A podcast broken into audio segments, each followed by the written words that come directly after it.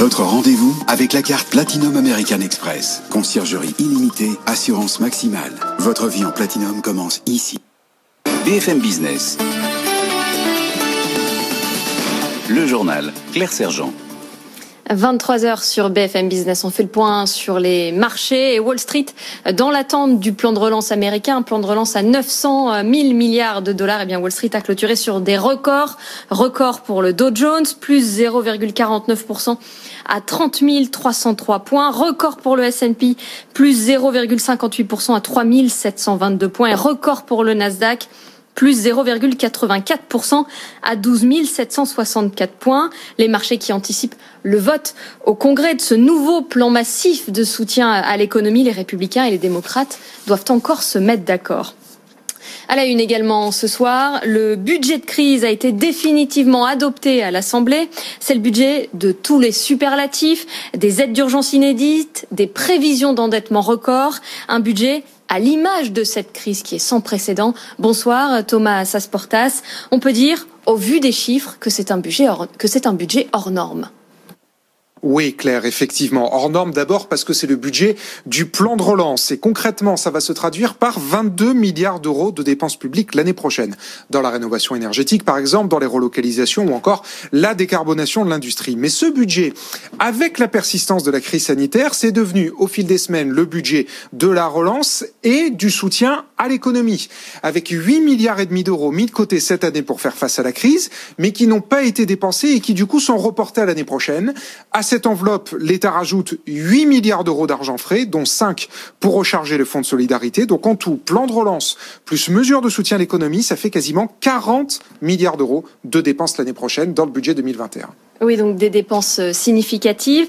Mais la relance, ça passe aussi par des baisses d'impôts qui vont coûter cher. Alors oui, effectivement, il y a bien sûr la baisse des impôts de production. C'est l'une des mesures emblématiques du plan de relance. 10 milliards d'euros par an dès l'année prochaine. Mais à cela, il ne faut pas oublier deux autres baisses d'impôts dans ce budget. Un, la poursuite de la baisse de l'impôt sur les sociétés. Ça va coûter 3 milliards cette année prochaine. Et pour les ménages, le début de la suppression la taxe d'habitation pour les 20% des ménages les plus aisés. Ça va s'étaler sur trois ans et ça va coûter 2 milliards 4 l'année prochaine. Donc impôt de production, impôt sur les sociétés, taxe d'habitation, ça fait 16 milliards de baisse d'impôts en moins l'année prochaine. À cela, vous rajoutez 40 milliards de dépenses publiques et il ne faut pas oublier aussi 22 milliards de recettes fiscales en moins. Et ben tout ça fait au total un coût pour les finances publiques de 80 milliards d'euros l'année prochaine. Euh, merci Thomas Sasportas et Olivier Dussopt. Euh, le ministre euh, délégué au compte public a également indiqué sur BFM Business que 700 000 entreprises ont bénéficié, du fonds de solidarité au mois de novembre pour un montant de 3,1 milliards d'euros. Bercy assouplit les règles d'octroi de crédit immobilier. Le taux d'endettement est relevé à 35% contre 33%. La durée maximum d'endettement passe de 25 à 27 ans, mais il ne s'agira plus de simples recommandations pour les banques. Le ministre de l'économie entend rendre ces dispositions contraignantes. Emmanuel Macron, testé positif, se met en quarantaine. Euh, le Premier ministre Jean Castex négatif, mais cas contact fait de même, par précaution, tout comme Richard Ferrand, le président de l'Assemblée, et Marc Fesneau, le ministre des Relations avec le Parlement, également avec cas contact. Cinq dirigeants européens se placent aussi en, en isolement. Le Premier ministre du Luxembourg, les chefs de gouvernement belges, portugais, espagnols et le président du Conseil européen. L'Union européenne va commander 100 millions de doses supplémentaires à Pfizer BioNTech. Pour les obtenir, elle va faire valoir son option d'achat. L'Union européenne a des contrats de précommande pour tous les vaccins en préparation, mais elle revoit ses commandes face au retard pris dans les essais cliniques par d'autres laboratoires comme Sanofi. Un feu vert est attendu pour le vaccin euh, Moderna. Alors là, le comité consultatif euh, de la FDA vient de recommander l'autorisation du vaccin de Moderna. Sa, mise sur le marché ne devrait pas tarder. De son côté, l'Agence européenne du médicament avance sa décision sur le vaccin Moderna au 6 janvier. Je rappelle que Moderna, c'est le deuxième vaccin disponible. On en vient au Brexit. Toujours pas d'accord. Les discussions achoppent encore sur la pêche. Boris Johnson et Ursula von der Leyen viennent de s'entretenir. Le Premier ministre britannique juge la position de l'Europe sur la pêche pas raisonnable et demande un changement significatif de son côté. La présidente de la Commission européenne a reconnu que combler les divergences entre Londres et l'Union européenne sera très difficile. Les discussions reprennent demain.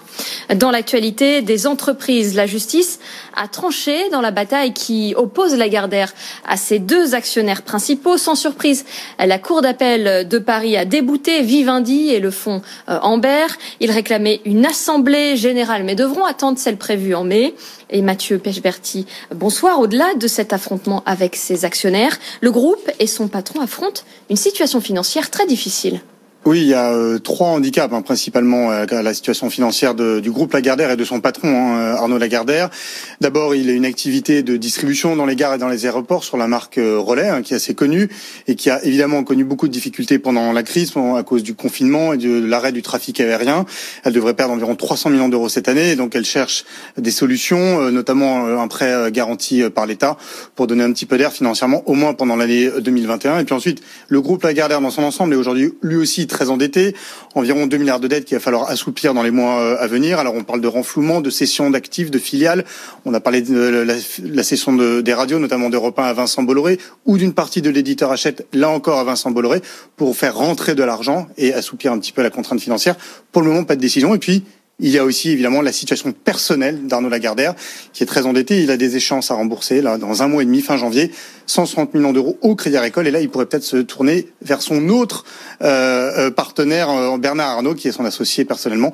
Donc il est un petit peu coincé entre ces deux milliardaires, son ennemi Vincent Bolloré et son associé Bernard Arnault. Mathieu Pechberti, dans l'actualité des entreprises également. Cette troisième journée de grève à EDF, près d'un agent sur quatre a débrayé. Il s'oppose au projet de refonte du groupe baptisé Hercule, qui doit diviser en trois entités EDF. Alors cette grève a provoqué une baisse de la production d'électricité nucléaire. 14 des 56 réacteurs ont fonctionné à puissance réduite. Huawei confirme l'ouverture de sa première usine en France. L'équipementier chinois va implanter un site industriel au nord de de Strasbourg. Il produira des composants électroniques pour les réseaux mobiles à destination du marché européen. Un investissement de 200 millions d'euros qui doit permettre à terme de créer euh, près de 500 emplois. Jean-Baptiste Huette. Pour sa première usine hors de Chine, Huawei a choisi la France. L'équipementier télécom va ouvrir en 2023 un site de production destiné au réseau 4G et 5G. Il promet 500 emplois à terme et une valeur de production d'un milliard d'euros par an. L'arrivée de Huawei en France n'est pas une surprise. Le groupe prépare les esprits depuis plusieurs mois, vantant les mérites de son tissu industriel, de sa main-d'œuvre et de sa géographie, idéale pour arroser l'Europe avec ses composants. Et pourtant, depuis plusieurs années, Huawei est au centre de toutes les critiques. On soupçonne le groupe d'espionnage. Proche du gouvernement chinois, ses équipements sont au cœur de tous les réseaux téléphoniques. Huawei est banni en Grande-Bretagne, en Suède. En France, Huawei n'est pas formellement interdit, mais son accès au marché a été restreint. Un terrain hostile donc, mais qui n'émeut pas davantage le géant chinois. Une philosophie, l'enracinement au-delà des aléas géopolitiques. Jean-Baptiste Huette. Et puis Google visé par une nouvelle plainte aux États-Unis, la troisième en deux mois, toujours pour des accusations de pratiques anticoncurrentielles. 38 États et territoires américains sont à l'initiative de cette plainte. Enfin, quel budget pour les JO de Paris en 2024 Ce budget vient d'être présenté aujourd'hui. C'est un budget de rigueur. Il a fallu réduire les coûts au maximum. Paul Marion. 3,9 milliards d'euros, c'est le budget total de l'organisation des JO 2024 présenté aujourd'hui à Paris. Sous la pression du gouvernement, soucieux d'éviter des surcoûts, le président du comité d'organisation Tony Estanguet a dû dégager près de 285 millions d'euros d'économies par rapport au budget initial. On est allé chercher euh, des optimisations importantes en réduisant le nombre de sites. On a réduit la carte des sites de 4 sites en moins, donc le même nombre d'épreuves dans, dans 4 sites de, de moins à opérer, ce qui nous permet de faire des économies euh, importantes et de pouvoir réintégrer des, des coûts euh, à la hausse, notamment sur le budget sécurité qui va passer de 200 millions d'euros à 295 millions d'euros. Le nouveau budget doit désormais être transmis à la Cour des comptes, qui avait déjà alerté sur des risques de dérapage. De leur côté, les organisateurs n'excluent pas d'effectuer davantage de coupes budgétaires si la situation économique l'exige dans les prochains mois. Paul Marion, il est 23h09 sur BFM Business. Tout, tout de suite, vous retrouvez la suite du grand journal de l'écho. Excellente soirée. Du lundi au vendredi, dès 15h sur BFM Business, laissez-vous guider par BFM Bourse, l'émission qui stimule tous vos placements. Vivez l'actualité des marchés en direct, de l'ouverture de Wall Street à la clôture du CAC 40. BFM Bourse, vos placements, nos conseils. Trois heures pour réveiller l'ensemble de votre épargne. Bourse, immobilier, assurance vie, les spécialistes des différents secteurs mettent toutes leurs compétences au service de vos économies. BFM Bourse, présenté par Guillaume Sommerer, du lundi au vendredi, 15h, 18h sur BFM Business.